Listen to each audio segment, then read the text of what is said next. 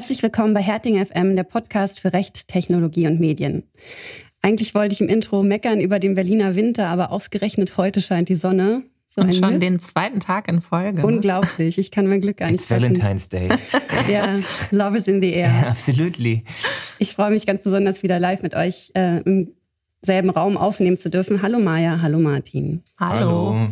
Ja, in der heutigen Folge haben wir ein sehr spannendes und aktuelles Thema. Es geht um Cyberkriminalität und über die ständig steigenden Zahlen von Cyberattacken, Ransomware und was man im Fall eines Übergriffs eigentlich als Unternehmen tun sollte.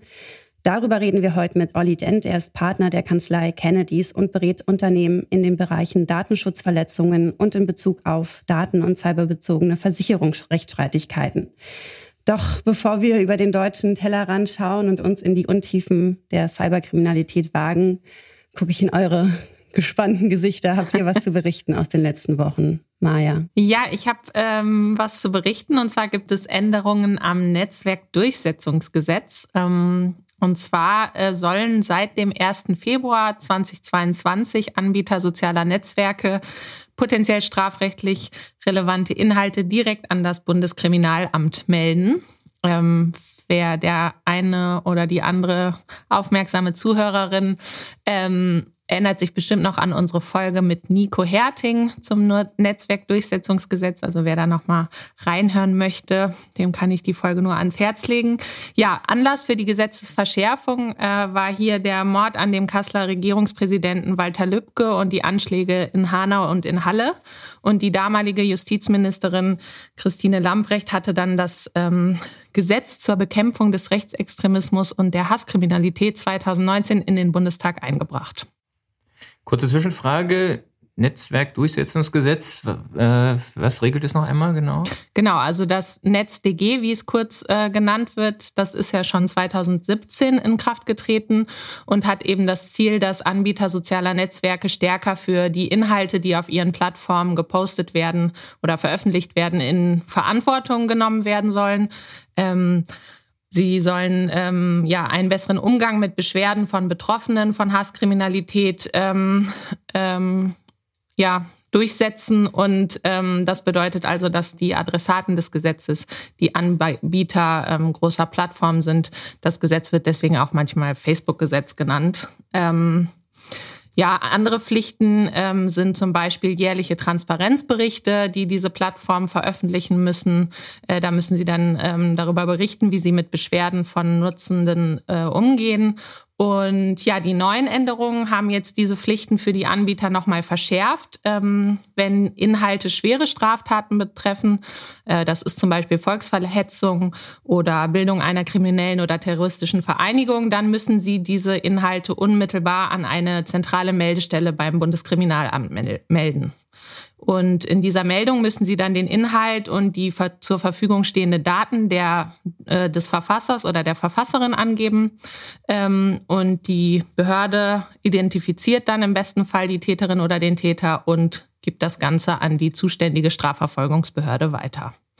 Ja, das äh, hat natürlich auch ganz schön viel Arbeit dann äh, ähm, für das BKA äh, zur Folge. Das BKA geht derzeit davon aus, dass sie etwa 150.000 Strafverfahren pro Jahr mehr haben werden durch diese ähm, Gesetzesverschärfung. Ähm, und deswegen wurde da auch eine neue ja, Truppe mit über 200 Beamtinnen ähm, gebildet, die sich dem widmen soll. 200 Beamtinnen, 150.000 Straftaten. Klingt nicht ganz proportional. Kalkulat, aber wird schon klappen.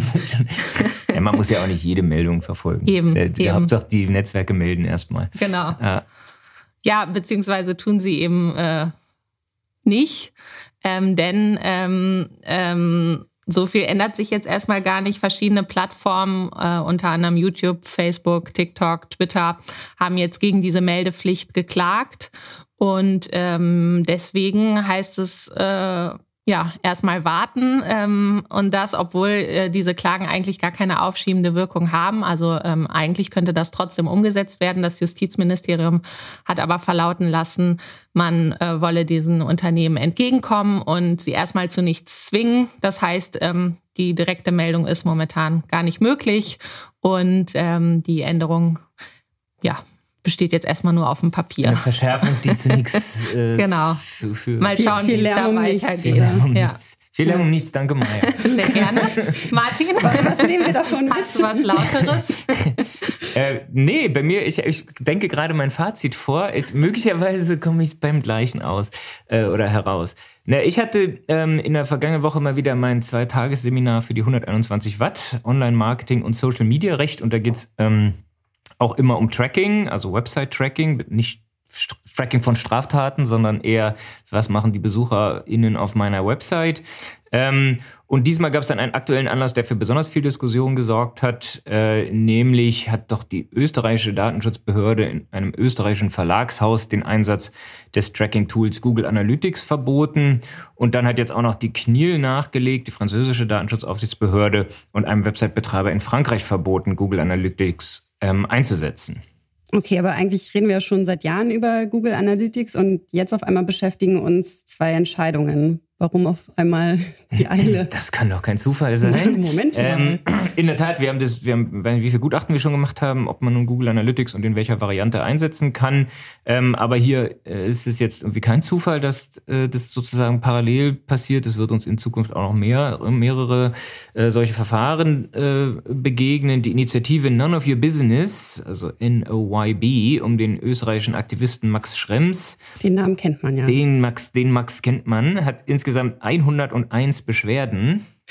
Nicht bei Martina. Doch, bei Martina, doch. Das sind doch sehr, doch auch so eine kleine, so Hunde halt, Hundepunkte da immer. Ähm, der ist ein bisschen jünger, glaube ich also ich jedenfalls, Beschwerden bei europäischen Datenschutzbehörden eingereicht. Ähm, 101 Beschwerden, ähm, vor allem gegen Medienhäuser, die ihre NutzerInnen umfangreich trecken. Und nach und nach gehen jetzt die Entscheidungen der einzelnen ähm, Datenschutzaufsichtsbehörden äh, ein. Und da wird sicherlich noch ein paar mehr geben. Okay, das heißt jetzt alle Mühe war umsonst und man muss Google Analytics abschalten, oder? Naja, äh, wie, wie, wie immer hängt es ein bisschen davon ab, äh, welche Resilienz man aufweist. Äh, erstmal sind es ja zwei individuelle Behördenentscheidungen in zwei individuellen Verfahren. Also zwei Unternehmen, einem in Österreich, einem in Frankreich, ist von der Datenschutzbehörde verboten worden, Google Analytics zu nutzen. Die müssen sich jetzt also vorläufig dran halten und oder dagegen vorgehen. Ähm, ja, denkbar ist es natürlich, dass sie sich dort äh, zur Wehr setzen, den Rechtsweg bestreiten. Ähm, und dann muss man sehen, wie die Gerichte entscheiden. Es, man muss nicht wirklich Prophet sein für die Prognose, dass sich der EuGH mit der Frage äh, auf dem einen oder anderen Wege wird beschäftigen müssen. Und kannst du uns noch mal ganz kurz das rechtliche Kernproblem der Sache schildern? In aller Kürze. Ja, in aller Kürze. Wie gesagt, wir haben letzte Woche da bestimmt anderthalb Stunden drüber diskutiert. Ähm, also äh, es, bei den Entscheidungen hier geht es gar nicht so sehr um die Frage, ob das Tracking als solches zulässig ist. Daran kann man seine Zweifel haben, haben die Datenschutzbehörden ja zum Teil auch. Ich bin äh, ziemlich sicher der Meinung, dass sich ein Tracking von Besucherbewegungen auf Websites durchaus auch mit berechtigten Interessen des Website-Betreibers rechtfertigen lässt. Dies gilt umso mehr, wenn die NutzerInnen gerade dem Setzen eines Tracking-Cookies zugestimmt haben. Ja, also man sozusagen jedenfalls mal eine Cookie-Einwilligung eingeholt hat, dann könnte man auch gleich eine Einwilligung ins Tracking einholen. Also da kann eigentlich das Hauptproblem nicht liegen. In den Entscheidungen hier und auch anderswo geht es aber vor allem um die Datenübermittlung in die USA. Das ist ja auch das Hauptanliegen von Max Schrems und seinen Leuten. Ähm, ja, Max Schrems hatte zunächst das Safe Harbor Abkommen zwischen EU und USA und anschließend auch das Nachfolgeabkommen Privacy Shield zu Fall gebracht. Ähm, ja, Hintergrund vielleicht für alle nochmal in den USA gilt aus Sicht der EU-Kommission kein angemessenes Datenschutzniveau. Ja, also nichts, was der DSGVO vergleichbar wäre und insbesondere wird kritisch gesehen, dass die US-Behörden über die beteiligten US-Unternehmen Zugriff auf Daten von EU-Bürgern bekommen können. Und anders als nach EU-Recht gibt es in den USA nicht in allen Fällen Rechtsschutzmöglichkeiten und nicht einmal eine Informationspflicht ähm, an die Betroffenen. Ja, und argumentiert wird nun, dass die Website-Betreiber über die Nutzung eines amerikanischen Dienstleisters die Nutzer in, in den, äh, ja, den, den US-Behörden quasi schutzlos ausliefern. Und äh, stimmt das nicht auch in gewisser Weise? Naja, man muss schon ein bisschen gucken, um welche Daten es beim Tracking nun wirklich geht. Analytics, äh, also Google, ja, kürzt IP-Adressen vor der dauerhaften Speicherung. Äh, man kann einstellen und bei der neuen Google-Variante, also Analytics 4, ist es sogar die Default-Einstellung, dass Google die Daten nicht zu eigenen Zwecken nutzen darf. Das heißt, Google darf dann keine äh, übergreifenden Nutzerprofile zu einzelnen äh, Nutzerinnen und Nutzern führen. Zudem sagt Google in den Transparenzberichten, die die halt regelmäßig veröffentlichen, dass es noch keinen einzigen Fall eines Zugriffs auf Analytics-Daten durch US-Behörden gegeben hat. ist auch kein wirkliches Wunder, weil die Daten einem Dritten ja praktisch nichts bringen. Ja, da steht halt, User XYZ hat auf unserer Website dieses und jenes getan, aber, aber selbst da muss man schon genau hinschauen, um das herauszufinden. Ja, aus meiner Sicht liegt in der Nutzung von Tracking-Tools äh, im Allgemeinen und Analytics im Besonderen sicher kein besonderes äh, Datenschutzproblem. Insofern bin ich nicht einmal sicher, dass der EuGH in der konkreten Situation wirklich annehmen würde, dass die Garantien, die Google äh, gewährt über den Abschluss der Standardvertragsklauseln hinaus hinsichtlich Analytics-Daten ähm, wirklich unzureichend sind und der Datentransfer pauschal unzulässig ist. Insofern muss man erstmal abwarten, ob diese Behördenentscheidungen tatsächlich so halten. Das hört sich jetzt nach einer ziemlich unsicheren Prognose an. Was empfehlen wir jetzt eigentlich den Mandanten? Es ist halt so unsicher, wie es seit 10, 15 Jahren ist, äh, Tracking-Tools einzusetzen. Ja, wer keinen Ärger möchte, äh, muss auf Analytics verzichten. Der muss aber auch auf Amazon Web Service verzichten. Der darf keine YouTube-Videos einbinden. Der muss seine Social-Media-Kanäle dicht machen. Der darf weder Google Maps noch Apple-Karten einbinden. Der muss sein Salesforce abschalten, sein HubSpot kein Mailchimp für seine Mails nutzen. Der muss die Google Tag Manager Apokalypse aus. vor meinen Augen. der darf keine Google ich dreht jetzt noch 20 Minuten weiter. Also äh, Martin ja, Starr. das ist und das ist, ich mache immer bei in diesem Seminar äh, so eine Umfrage. Jeder, die die Beteiligten sollen noch mal sagen, wo in ihren Unternehmen, in ihren Marketingabteilungen Drittstaatentransfer äh, stattfinden. Da muss ich auch irgendwann Stopp sagen, weil es eben natürlich sehr viel vorkommt. Der Datentransfer in die USA ist derzeit halt einfach nicht vernünftig geregelt. Alle Workarounds mit Standardvertragsklauseln, mit der, auch der Einwilligung, die man vielleicht da irgendwie einholen mag, äh, sind angreifbar und eine wirklich dauerhaft belastbare Lösung gibt es derzeit nicht. Ähm, ja, das wird sich wahrscheinlich auch nicht ändern, wenn, wenn, was ja so immer so ein bisschen im Schwange ist, jetzt noch Einigung gibt für einen Privacy Shield 2 oder eine Data Bridge oder wie auch immer die dann heißt. Ähm, weil dann wird Max Schrems und seine Kollegen auch wieder dagegen vorgehen, weil dass sich die Rechtslage in den USA jetzt grundlegend ändert und dort ein umfassendes Datenschutzniveau für EU-Bürger äh, äh, kommt, ist wohl eher nicht ähm, zu erwarten. Insofern wird es dabei bleiben und man muss in seinem Unternehmen eben eine Entscheidung treffen, ob man sich auf dieses Risiko einlässt oder nicht. Meine Meinung, wer nicht gerade im Fokus von Max Schrems und seinen Kollegen steht, also jetzt nicht gerade ein großes Medienhaus ist, kann auch einfach erstmal weitermachen wie bisher. Man sollte einmal prüfen lassen, ob Analytics unter den derzeitigen Bedingungen einsetzbar ist. Bekommt man da das richtige Ergebnis von den Leuten, die man gefragt hat? Äh, ja, kann man so, kann man es so datensparsam wie möglich einsetzen und damit so lange weitermachen, bis der EuGH das letztinstanzlich verbietet oder die eigene Behörde gegen einen tätig wird. Okay, also erstmal kein konkreter Handlungsbedarf. Viel Lärm um nichts, hatte ich ja Viel, viel Lärm um nichts zwei. Genau, also wer, wer sich hat einmal bestätigen lassen, dass das so in Ordnung ist, wie man das macht, der muss jetzt jedenfalls nicht hektisch werden, wäre mal meine Reaktion. Mhm. Agi, hast du denn vielleicht was äh, mit Substanz? ja, kann man so sagen. Bei mir geht es heute um äh, zwei Fälle aus dem Presserecht und um den ersten ist, glaube ich, äh, fast keiner in der vorletzten Woche drum herum gekommen. Es geht um den Bundesverfassungsgerichtsbeschluss, den Renate Künast in Karlsruhe erschritten hat. Ähm, ja, das Bundesverfassungsgericht hat einer Verfassungsbeschwerde der grünen Politikerin mit Beschluss vom 19. Dezember 2021 veröffentlicht am 2. Februar stattgegeben. Und ja, die 2019 bei Facebook veröffentlichten Hasskommentare über Kühners muss das Kammergericht jetzt also neu bewerten. Und im Ergebnis dürfte Facebook berechtigt und verpflichtet sein, die Namen der Urheber der Kommentare an Kühners herauszugeben. Ähm, warum haben das denn die Berliner Gerichte damals anders gesehen und äh, worum ging es da genau? Also welche Schimpfwörter? Können, können, wir, können wir das piepen hier? Können wir das nachträglich nochmal so einstellen? Du redest wie piepen. Sehr gut. Ja, also ich möchte jetzt nicht alle nennen, aber Renate Künast hat ja 22 Kommentare, die auf Facebook gepostet wurden, angegriffen. Und einige waren unter anderem pädophilen Troller, kranke Frau, Gehirn amputiert oder Sondermüll. Und ähm, ja, nicht verwunderlich ist, dass Kühners deshalb äh, Unterlassung nach 1004 und 823 Absatz 2 in Verbindung mit äh, 185, also dem Beleidigungstatbestand, begehrte, da sie ihr allgemeines Persönlichkeitsrecht verletzt sah. Und äh, wie so häufig in solchen Fällen, wenn es um anonymisierte Äußerungen im Internet geht, war eine vorgeschaltete, ein vorgeschaltetes Verfahren an den Landgerichten ähm, dabei nötig. Äh, es geht dabei um die Auskunftserteilung nach ähm, Formats 14 Absatz 3 TMG und jetzt äh, geregelt in 21 Absatz Weil 2 sie halt erstmal rausfinden muss, wer da überhaupt sich dahinter verbirgt. Genau. Und äh, bezüglich des materiellen Rechts, also der Beleidigung selbst, hat das Landgericht den Antrag vollständig zurückgewiesen und zur Begründung ausgeführt, hm. dass es sich bei den Reaktionen der Facebook-Nutzer ähm, um zulässige Meinungsäußerung handelte.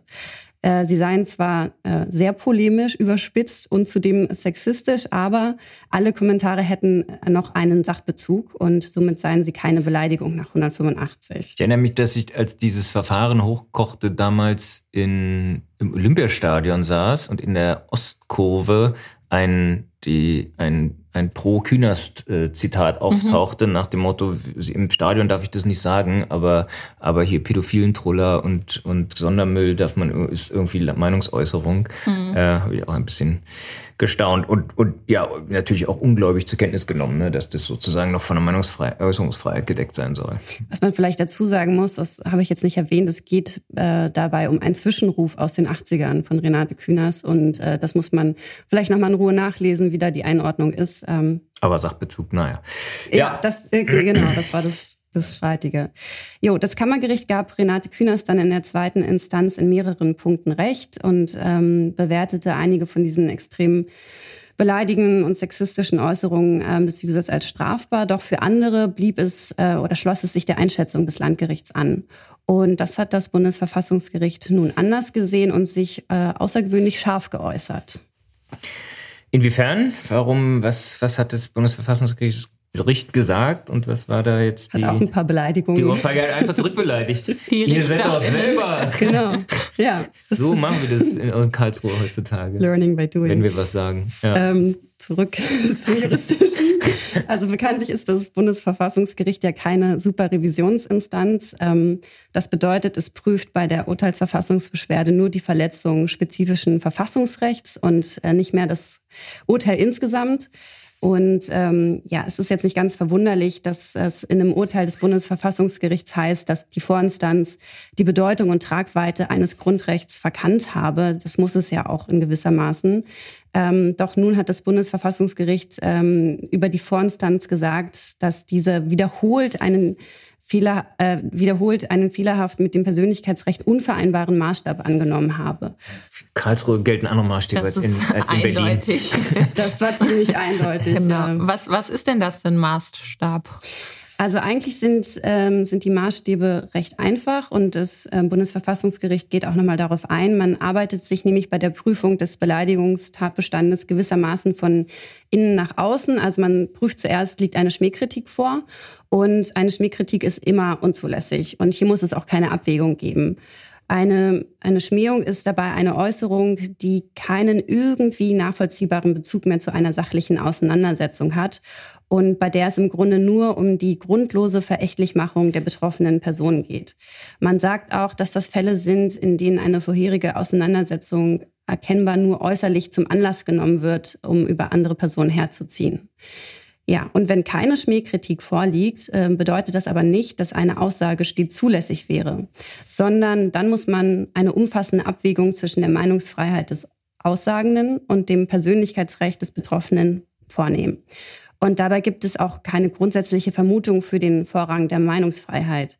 Vielmehr muss man durch verschiedene Urteile des Bundesverfassungsgerichts ausgeformte Grundsätze dann heranziehen. Und ein, da gibt es verschiedene durch verschiedene Grundsatzurteile. Aber ein wichtiger Grundsatz ist, ähm, dass man sagt, dass bei der Abwägung anzusetzende Gewicht der Meinungsfreiheit, das kann man sich vorstellen wie so eine Waagschale, umso äh, höher äh, anzusetzen ist, na, wobei das passt jetzt nicht mehr so ganz, aber umso gewichtiger anzusetzen ist, je mehr die Äußerung darauf abzielt, äh, einen Beitrag zur öffentlichen Meinungsbildung zu leisten. Und umso geringer ähm, ist das Gewicht, wenn es hier eigentlich nur darum geht, äh, eine emotionalisierende Verbreitung von Stimmen gegen einzelne Personen ähm, ja, hervorzuheben. Irgendwie, irgendwie finde ich es ja irgendwie dann auch schon lustig, dass ich meine, die Leute, die das beleidigen, die, die dort Beleidigungen aussprechen, als ob die sich jetzt irgendwie Gedanken machen würden, ob sie das jetzt gerade noch dürfen, weil es ihnen äh, nicht nur um die emotionalisierende Verbreitung von Stimmungen geht, sondern, sondern äh, da noch ein wahrer Kern oder irgendein Kern drin sein soll. Ähm, aber gut, irgendwie muss man sich entscheiden. Äh, verstehe ich schon, ja. Ja, auf jeden Fall hat das Bundesverfassungsgericht gesagt, ähm, dass das Kammergericht nach Ausschluss der Schmähkritik diese Abwägung nicht vorgenommen habe. Also ja, hätte weitermachen müssen, zusammenfassend gesagt. Das heißt, äh, das ist, kann ja jetzt schon als Erfolg für viele PolitikerInnen gewertet werden, die sich ja häufig mit solchen Kommentaren im Netz ähm, konfrontiert sehen, oder? Ja, auf jeden Fall ein Teilerfolg und ähm, der Rechtsstreit ist ja auch noch nicht entschieden. Das Kammergericht muss nochmal die Abwägung vornehmen. Und interessant ist dabei, dass Karlsruhe zwar einerseits ähm, einen bekannten Grundsatz bestätigt, nämlich dass Kühners als Politikerin gewissermaßen mehr zu ertragen habe ähm, und die Grenze zulässiger Kritik bei PolitikerInnen sehr weit zu ziehen sei. Das begründet das äh, Bundesverfassungsgericht auch damit, dass solche Kritik eben auch notwendige Machtkritik sei. Also nicht alles ist vielleicht emotionalisierend, sondern kann auch einfach als ähm, notwendige Auseinandersetzung in einer Demokratie verstanden werden. Aber andererseits, und das ist relativ neu, betont das Bundesverfassungsgericht ähm, verstärkt, dass die Mitwirkung in Staat und Gesellschaft nur erwartet werden kann, wenn für diejenigen, die sich engagieren und öffentlich einbringen, sprich die PolitikerInnen sind, ein hinreichender Schutz ihrer Persönlichkeitsrechte gewährleistet ist. Und ähm, ja, PolitikerInnen seien daher nicht vom Schutz vor öffentlicher Verächtlichmachung oder Hetze ausgenommen. Ja, und dann habe ich noch. Ist auch, ja. Das ist auch gut so. Und das, so genau, das soll ein schön Staatstragen, passt doch zur Wahl gestern vom Bundespräsidenten. Ähm, ja, noch ein bisschen was ähm, Lockeres, aber auch gleichermaßen Trauriges habe ich aus einem Presserechtsfall aus Österreich. Äh, denn dort hat der österreichische Medienunternehmer Wolfgang Fellner am Freitag im Standard einen Widerruf veröffentlichen müssen. Er hatte Aussagen einer ehemaligen Mitarbeiterin äh, Katja Wagner im Zusammenhang mit Vorwürfen der sexuellen Belästigung gegenüber der Tageszeitung als frei erfunden bezeichnet und dagegen ging die Mitarbeiterin vor und klagte erfolgreich auf Unterlassung und Widerruf. Was ist so ein presserechtlicher Widerruf? Ja, der Widerrufsanspruch ist eigentlich das Krasseste, was man ähm, im Presserecht hat. Also es ist auch ein großer Eingriff in die Freiheit der Berichterstattung und anders als beim Gegendarstellungsanspruch oder beim Anspruch auf Unterlassen setzt man hier eine unzutreffende Berichterstattung nicht nur ein eigenes Statement entgegen, ähm, sondern verlangt von dem Veröffentlicher, dass er sich von seiner eigenen Meinung äh, oder von der, von der eigenen Meldung im eigenen Namen distanziert und diese berichtigt. Und das gibt es auch in Deutschland, diesen Widerrufsanspruch? Ja, gibt okay. es auch. Und der Anwalt ähm, von der Mitarbeiterin von Katja Wagner hat jetzt den Widerruf auf Twitter gepostet. Wollte ihn einmal hören. Ja, bitte. okay, es, ähm, das wurde dann abgedruckt im, äh, im Standard und es hieß Widerruf. Im Mai 2021 hat der Standard berichtet, dass ich zu Katja Wagner geäußert hatte, dass ich sie lieben würde ob ich in ihr Kleid hinten reinschauen und einmal kurz aufsitzen solle. Dass es gut für sie wäre, hätte sie einen Mann wie mich an ihrer Seite. Ich sie in Zukunft stärker in, in meinen Schwitzkasten nehmen würde. Ich hatte behauptet, dass Katja Wagner diese meine Äußerung frei erfunden hätte. Das widerrufe ich hiermit. Okay. Jo, das, äh, hm, ein kleiner Kotau muss. Oh, oh, oh. Ja.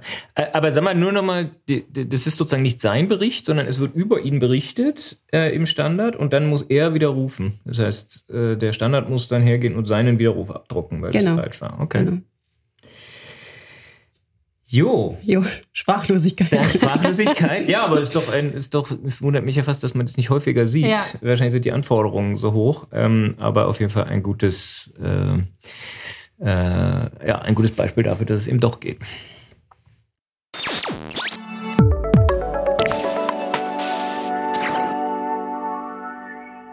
Die Corona-Pandemie hat die Digitalisierung zusätzlich beschleunigt und das hat natürlich ganz unbestritten viele Vorteile. Aber es ist natürlich auch nicht verwunderlich, dass dadurch Cyberkriminelle immer mehr Tatgelegenheiten bekommen.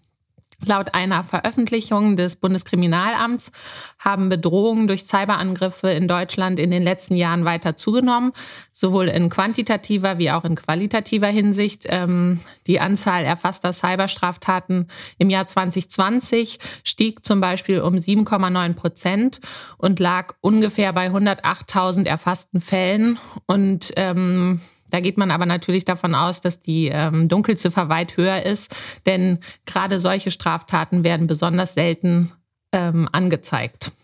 Welche Formen der Netzkriminalität gibt es eigentlich? Ähm, der Werkzeugkasten der Internet-TäterInnen ist sehr groß, von Mail-Spam und Phishing zu Mail- und Ransomware bis hin zum Diebstahl digitaler Identitäten oder ähm, Distributed Denial of a Service, kurz DDoS.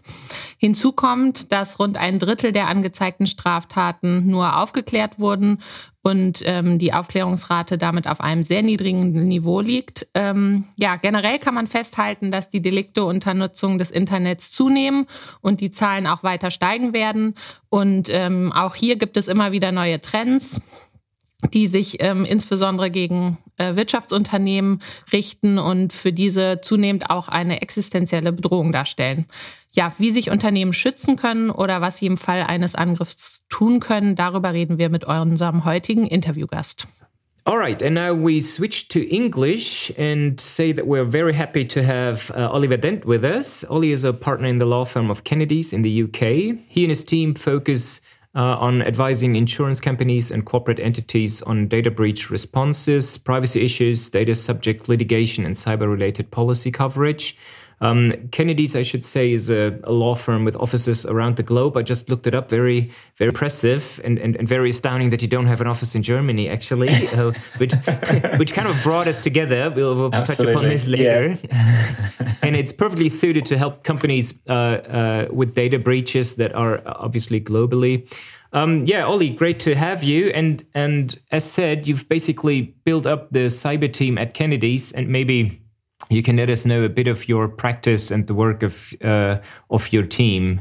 Um, yeah, that'd be great. Yeah, sure. Well, hi guys, and thanks so much for having me. It's uh, it's great to be on your your podcast. I do appreciate you inviting me on. Um, so, Martin, you, you and I have, have, worked together on on quite a few uh, cyber incidents where we've required your assistance in in Germany. Um, but but ultimately, the the the key thing that we do in our team is that we we help companies who have suffered cyber attacks. Um, so we're, we're often the first port of call for those companies when they when they get hacked or they recognize that they've got ransomware on their system, uh, and we have a, a, breach response number that companies call, uh, and they they immediately get through to us, and then we help guide them from there in terms of the response to the breach. So, um, yeah, as, as, you say, Martin, we're we're an international law firm. Um, my team has grown uh, exponentially, really, over the past few years, given the increase in cyber attacks generally, and um, we're now twenty people in the UK um, that solely deal with response to cyber attacks. Um, but but we've got offices across the world, and we we're able to to provide um, breach response services pretty much anywhere. Um, we, have got 22, we can cover 22 jurisdictions, um, but then we've got offices uh, or partner firms that we work with, such as yourselves, um, in in countries where we where we don't have Kennedy's offices, um, because of, of course, cyber is a, a global a global thing, right? And um, if you if you if a company is global, it's likely to to affect their offices and their customers all over the world. Yeah. Um, in one of your podcast episodes, uh, which I'm happy to mention, by the way, Cyber Sounds. Um, Thanks for the plug. You've, yeah, you've compared the cyber world with the Wild West, and I thought maybe that's a good point to start with. Can you explain that a little bit? Yeah, it, it's, it is absolutely correct, and you might have noticed that the the music that we have um, yeah. on the Cyber Sounds is is a little bit Western themed. It's uh, quite catchy. Yeah. so yeah, it is about a bit like the Wild West out there. So um, I, I, mean, the landscape is changing, um, but ultimately we're dealing with criminals, and um, uh, but but the way in which they are working is is so sophisticated. Just like in the criminal world, um, you can have very sophisticated criminal uh, operations. Um, you know, going back to the, the, the days of the Wild West and um, uh, uh, and the way in which um, crime is carried out, it, it becomes quite sophisticated, and that's what we're dealing with here. And whilst we have this layer of of um, uh, uh of, of um, uh, being a law firm and interacting with our clients on on the face of it and trying to deal with our customers, we are at the same time, we have a, a line into the criminal world, um, which is is quite a, a strange place to be, really. And we often get a lot of questions asked about how we can do that. Is there is there any moral issues with with dealing with criminals and um, dealing with this with this world? And um, I think the answer to that is well. I think people think there are some some issues with it. However, we just try to help our clients get back to business. We're lawyers, Ollie. We are lawyers. Is the response? we are lawyers. We are lawyers. Yeah, we are lawyers. Yeah.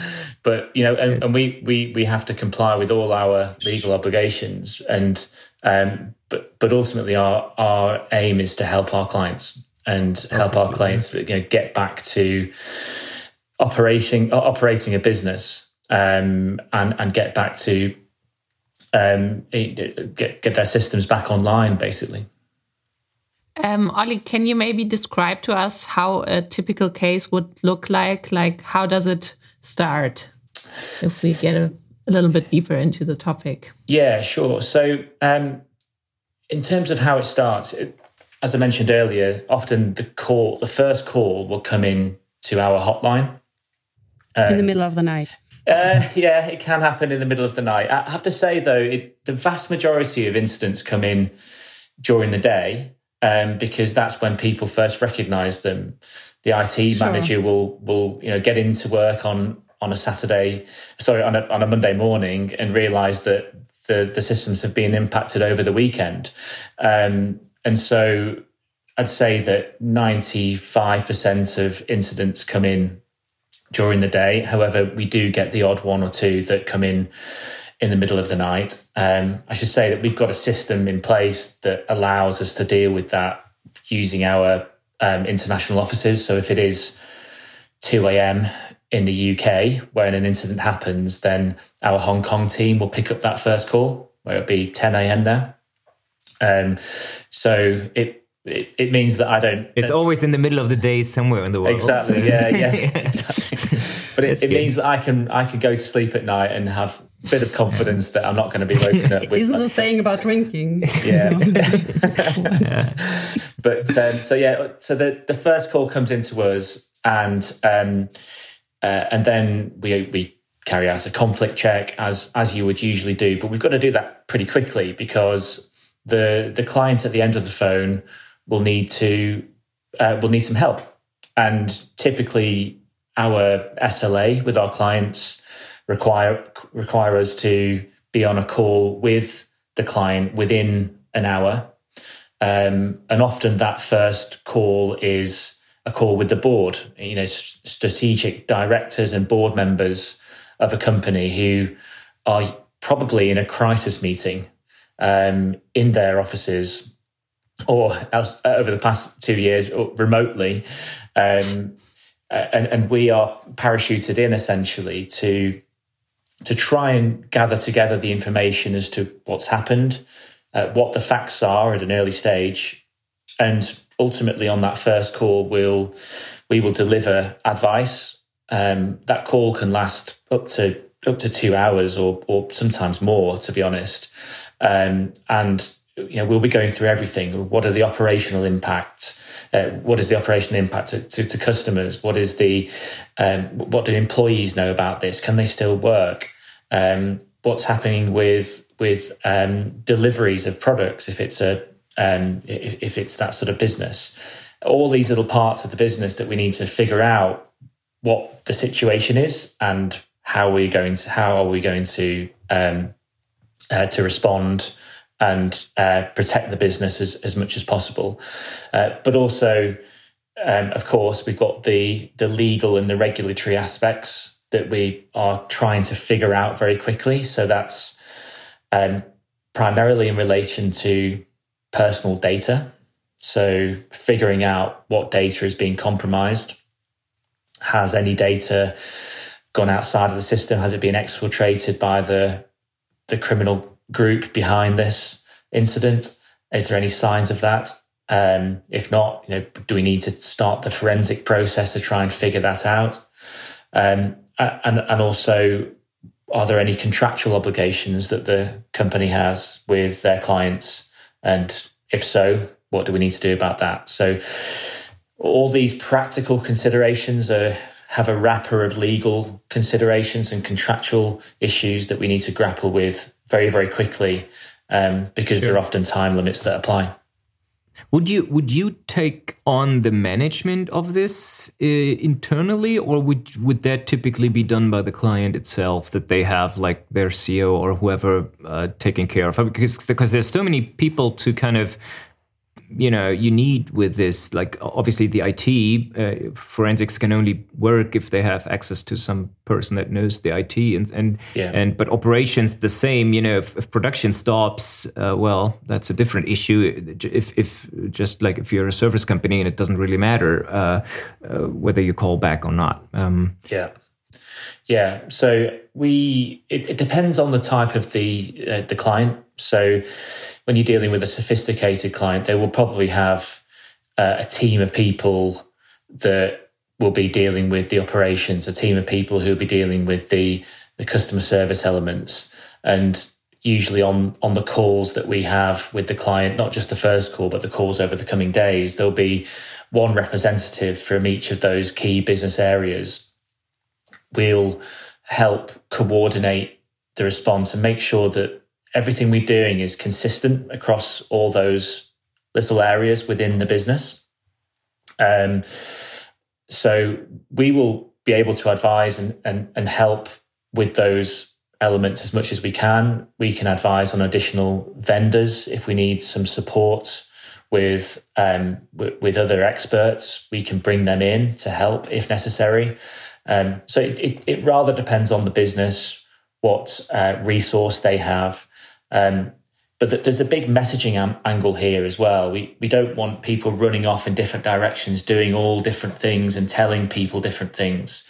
So our job is really to try and keep everything quite tight, coordinated, and and make sure that um, from a business, uh, well, external business point of view, um, we we are we are we are we are being reassuring to our clients or our, you know our clients' clients um, and, and making sure that we are, um, you know, we might be working very hard behind the scenes, but we're trying to limit mm. the amount of impact that that the customers will see.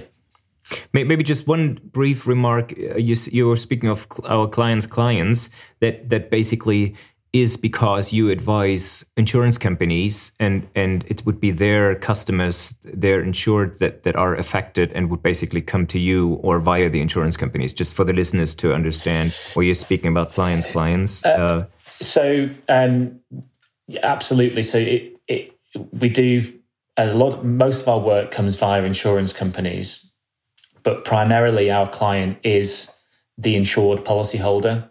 So when I'm when I'm talking about our clients' clients, I'm actually talking about you know the, the policyholders' customers, the, the policyholders' clients.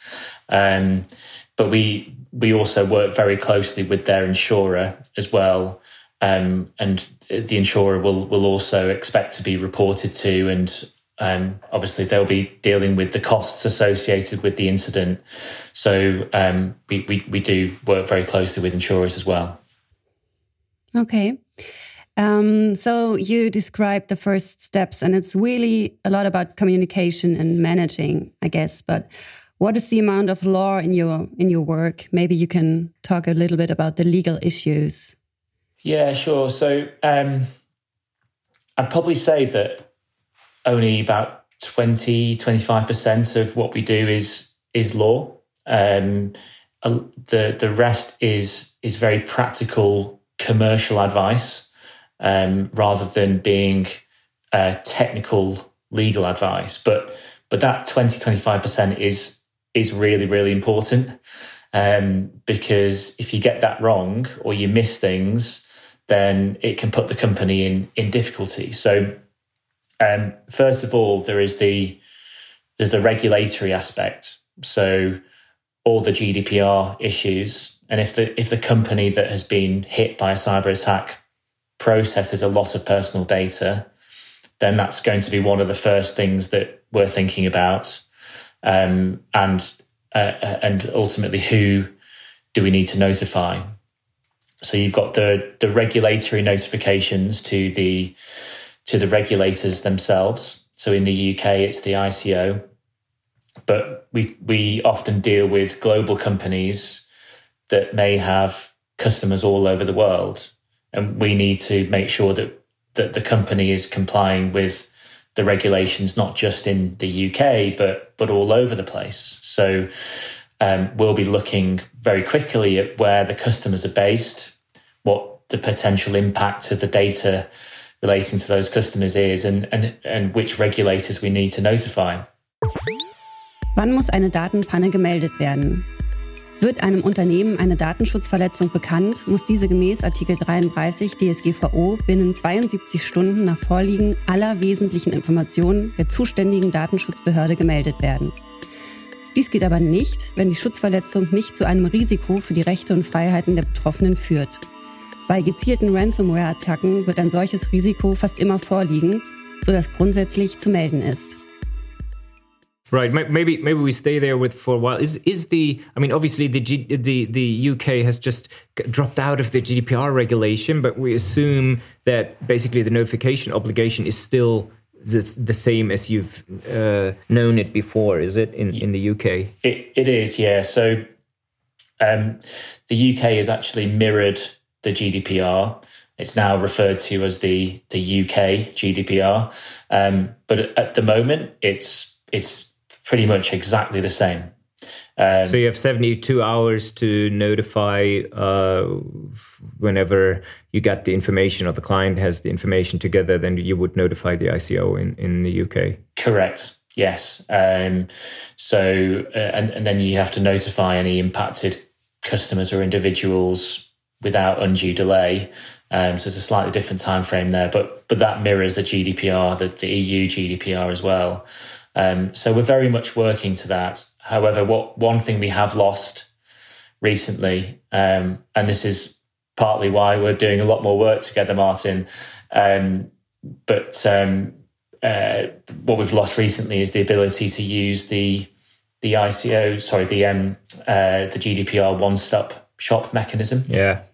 So, whereas previously, if a, a company if their base within was in the, the the UK, but they had customers all over Europe, they could just notify the ICO, and that would tick all the boxes for every regulator. But now we've lost that, and so if you've only got more work, only more work more work, GDP, more work to, to, to, the Brexit. Yeah, yeah. Um, yeah. So yeah, so it just causes a bit more of a headache now. Uh, we we had one recently where um, I think there were um, about 35 countries in in Europe that were impacted. So, you know, we we had to we had to go everywhere, um, and that that's quite expensive for yeah, for, for the client. You know. I think we did one one-stop sh uh, shop notification in Germany just recently for one of your clients, where you had notified in uh, the ICO, and then we we did the for the rest of Europe. Tried to do this here. Yeah. Uh, obviously, Germany is a little particular in a way that we don't only have one uh, DPA, but uh, depending on how you count, 18. Uh, so, so we'll have to find out where what's the right place to notify. Um, but on a more general level, um, I mean, does this help in a way to notify the authorities? What does the IC, how does the ICO react? Because we all, and all our data protection people here, have certain feelings about what the authorities will do and it's not a whole lot if if you have like a ransomware attack and notify the authorities.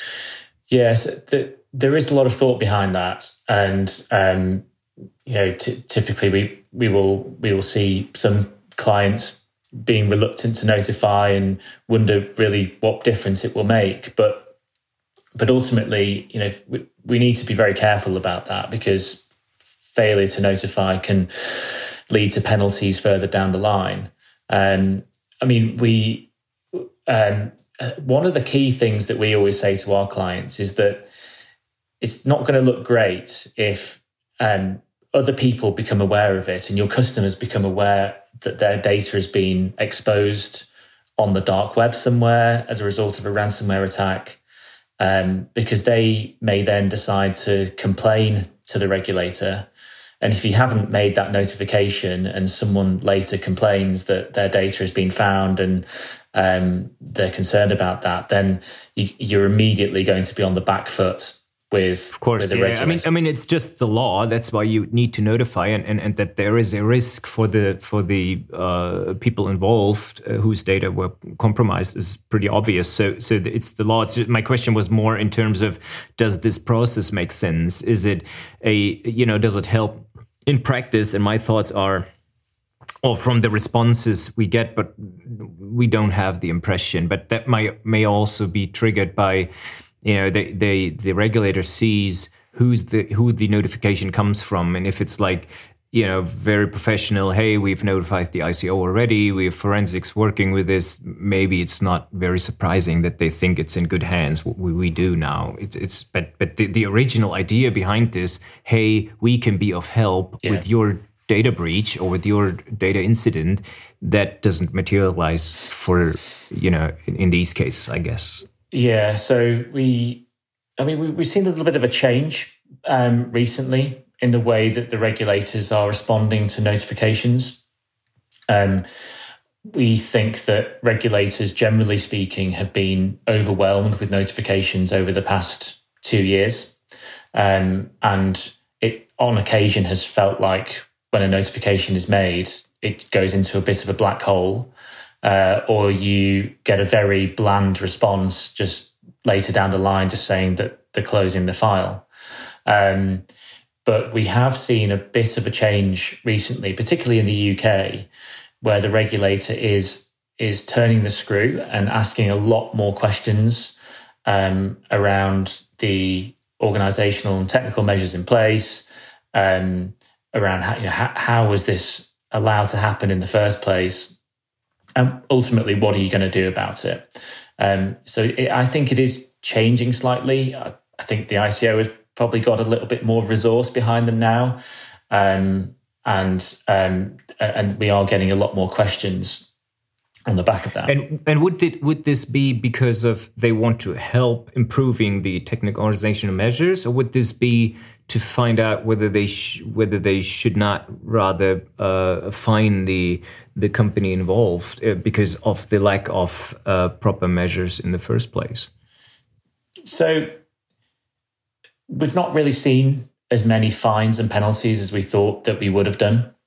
Um, we've had a couple of high profile ones like British Airways and um, Marriott and, and, others that you, you, guys might might have come across as well. Um, but we don't see fines on a on a weekly or a monthly basis. It, I can actually count the number of um, fines on on one hand that we've dealt with. Um, it's very very low, and that, and that's in the context of, the, of hundreds and hundreds of incidents that we've dealt with. I think over the past year alone, we've dealt with around 400 cyber attacks in our team. Um, Appreciate your so, time, Ollie. Um, yeah. yeah. It's been a busy year. Um, so, uh, but yeah, it, it, you would think that there would be a, you know, a, a, fairly large proportion of those that might have gone to some form of reprimand or fine from, from the regulator, but it's really not the case. Um, it might change as things go forward, but at the moment, I would say it's more focused around advisory um, than anything else. Um, and so we are seeing more advice notes from the regulator rather than just coming down hard. I think there is also some recognition that for a lot of companies, there's not really much you can do about this even if you have the most sophisticated um, measures in place to begin with, um, they, you, are still exposed to these sorts of attacks. And so um, they, they, will really be focusing on, on other things, such as um, what was your what was the password policy in place like? What was the um, what is the data retention policy like? And if we are notifying the ICO and saying that we've had this incident um, and we've had all this data exposed, and and it, it comes to light that actually some of this data is 20 years old, then they're going to be bothered yeah. about that rather than the fact that they've had an incident uh, per se. Yeah, but that's actually actually the point I was um, wondering about because um, how much information can you give in the beginning? Because maybe that can change so quickly when you don't know um, the details of the breach itself. But yeah, you were just mentioning that the questions are changing, so there are just um, other questions in the beginning of the process, or yeah. So uh, uh, to begin with, we will we will only know a very limited amount, and so strategically, we'll, we will only be able to provide a, a small amount of detail, um, and we will usually get some questions after that first notice. It's it's it's expected, um, but we will sometimes look to delay the response of those to those questions if we haven't quite got the full response from the forensic investigation. Um, but if we can't do that, we will have to do, I guess, a, a layered approach in terms of the information that we provide.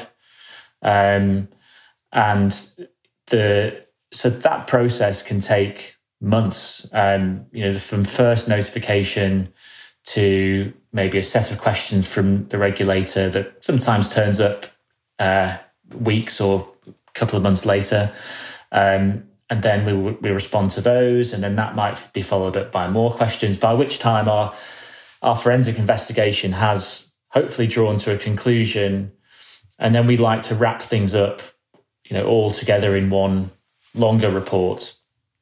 Um, but ultimately, our focus is really trying to ensure that um, we are being transparent to the regulator, um, but also providing some reassurance to the regulator that we understand why this incident has happened and this is what we're doing about it.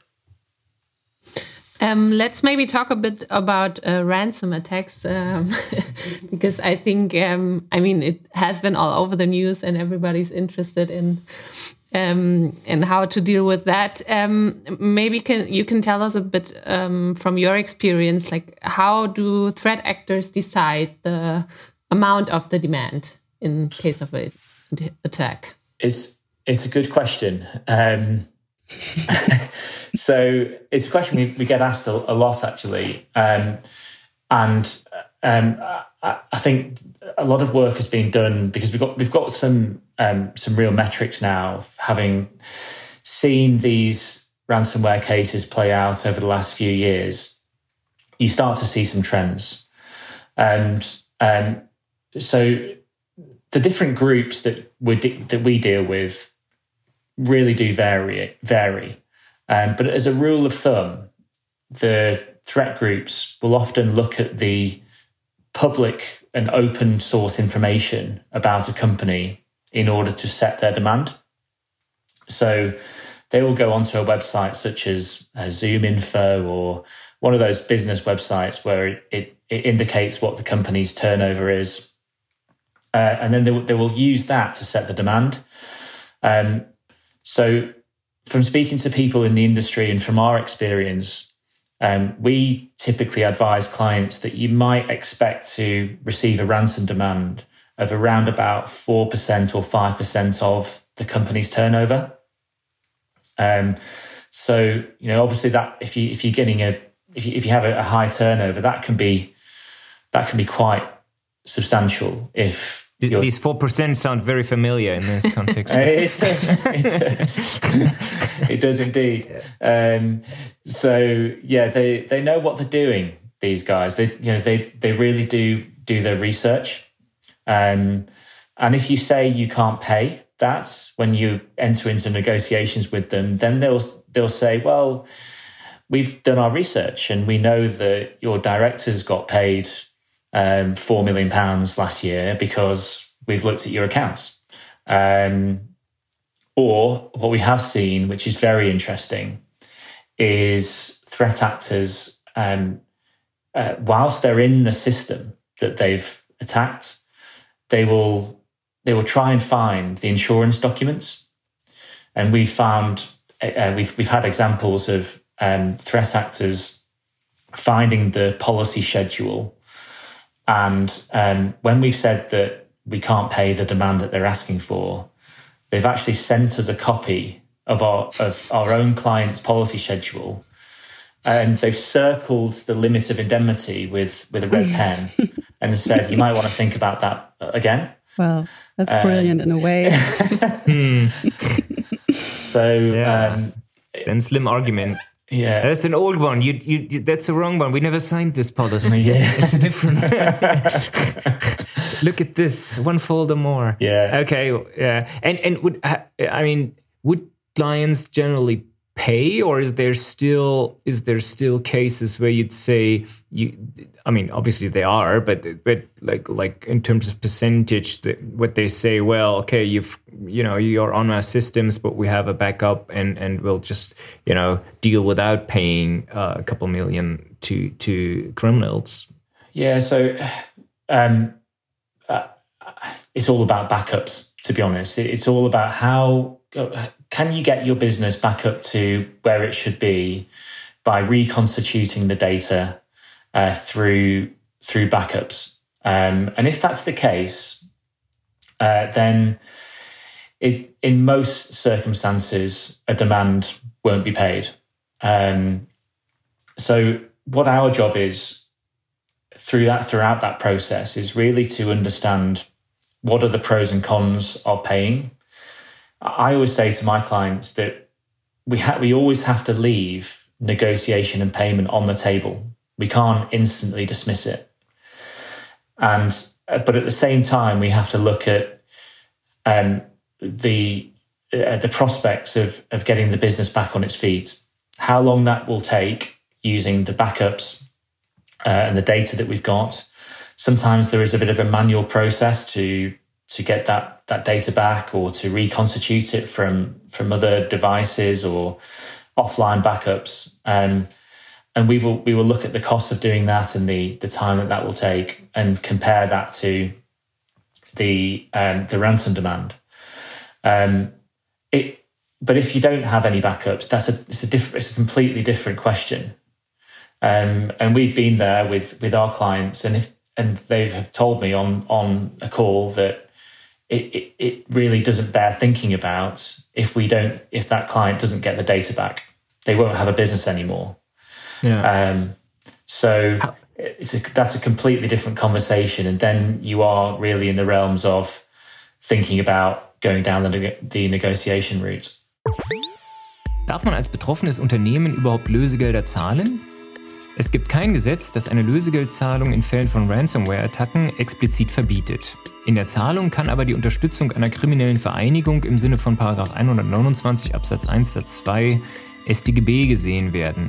Dieser Tatbestand wird häufig erfüllt sein. In Betracht kommt aber ein rechtfertigender Notstand nach 34 StGB. Das ist aber unsicher. Außerdem gibt es Exportrestriktionen, die Zahlungen in bestimmte Länder verbieten. Häufig wird daher empfohlen, vor einer Zahlung die lokalen Landeskriminalämter einzubeziehen. And how, reliable is paying? Uh, can you be sure that once you've paid, you'll get back your systems? I mean, if if not, probably. I mean, the the attackers know, of course, the game theory as well. You know, nobody will ever pay again. But but as a general rule, or have you seen that they demand more after you paid? Because I think that's the one of the issues yeah. that, that boards face when deciding to pay five million. Um, that how can they be really sure that things will be back normal next Monday? Yeah, so we do occasionally. Yeah.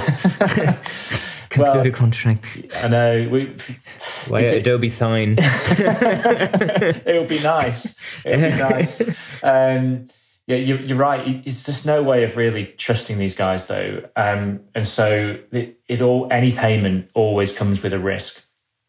Um, the the bigger players here, so the likes of Conti and Ryuk and other um, very well known ransomware groups, they are pretty reliable. Uh, I say reliable with a pinch of salt.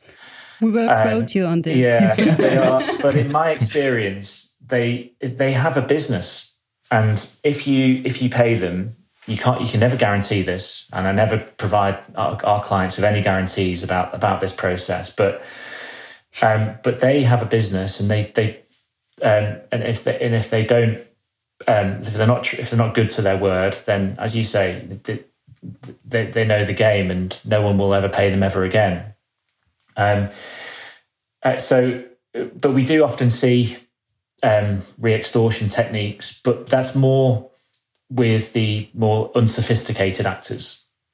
And in recent months, we've actually seen a lot more unsophisticated actors coming to market to play this ransomware game.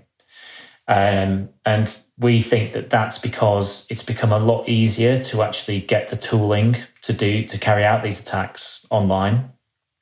And um, as you may have heard the phrase ransomware as a service, um, has become has become bigger and bigger, which is where um, essentially these larger groups rent out their tools as a service um, to affiliates, um, and those affiliates are have to pay a um, a cut of anything that they get in terms of demands to the to the core group. Um, so that has become bigger, and uh, just generally speaking, it's it's easier just to acquire tools for for a low price on on, on the dark web to carry out these attacks. And um, recently, we've we've come across um, threat actors who don't really have a name; they can't really identify themselves, um, and they're actually their demands are lower, um, but then it's much more risky. And we've seen more re-extortion techniques, or we've seen um, the decryptor tool not actually working properly. Mm. And what role do insurance companies play in this? Are they willing to pay a ransom? Because insurance companies, they usually assess future events, right? But with this variety of breaches, it's quite difficult for them, isn't it? It it is. Um, so in, insurance companies have have taken a bit of a hit over the past two years. And so there is a real change in the market, I feel, at the moment, um, because of that. And a lot of insurers are now changing the way in which they write cyber insurance policies to put more of the onus on the insured policyholder. Um, so there are some examples of insurance policies where insurers will say, "We'll we'll go 50-50 with you on mm-hmm. on on ransom uh, payments," um, or they they are massively increasing the the deductible, the excess. Um, so they're trying to protect themselves. Insurers that there are insurance policies available that pay ransoms, um, ransom demands. Um, you know, there's no that that's that's you know, public knowledge. Um, but you know, they obviously take great care in in any decisions that are made, and ultimately it's the decision of the policyholder themselves um, as to what they want to do. Um, and uh, the, the starting point that is you know, we we don't pay unless it's absolutely commercially vital to pay, um, and the consequence of not paying would be significantly worse than the costs of paying. Yeah. And do you see insurance companies trying to help their uh, insureds with technical organizational measures in the first place? So, so like, what can cyber insur- insurance companies basically offer uh, to prevent incidents like this uh, from happening? Yeah, I've seen a real change actually in the last year or so. Um, there so first of all, the number of questions that insurers are asking to be able to onboard a new policyholder has probably doubled or tripled.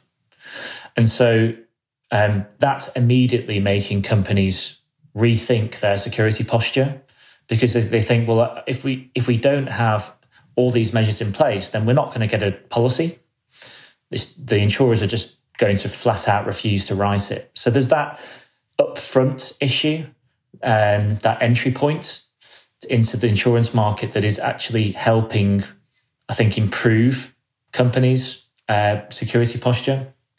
Um, but also, insurers are increasingly providing um, as a as a as a free service when signing up to their their um, their policy vendor support. So whether it be um, uh, you know, a complete assess- assessment of the of the network, penetration testing, um, or endpoint detection tools. All these sort of things are starting to become uh, either um, a, a, a, prerequisite of the insurance policy, mm-hmm. or they are provided on the back end as a result of buying one. So I think that's helping develop the the sophistication of security for companies that are involved with cyber insurance for sure. Okay.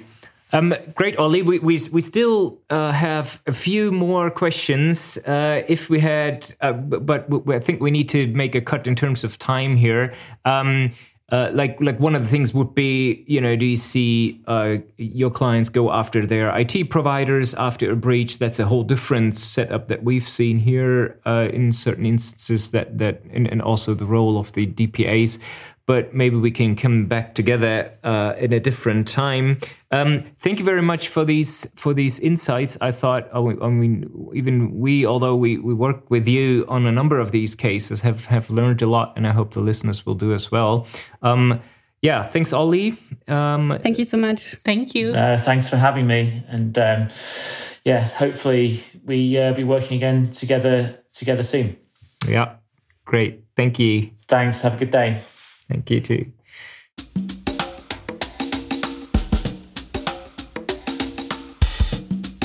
Damit sind wir schon am Ende von Folge 24 von Herting FM, dem Podcast für Recht, Technologie und Medien, angekommen.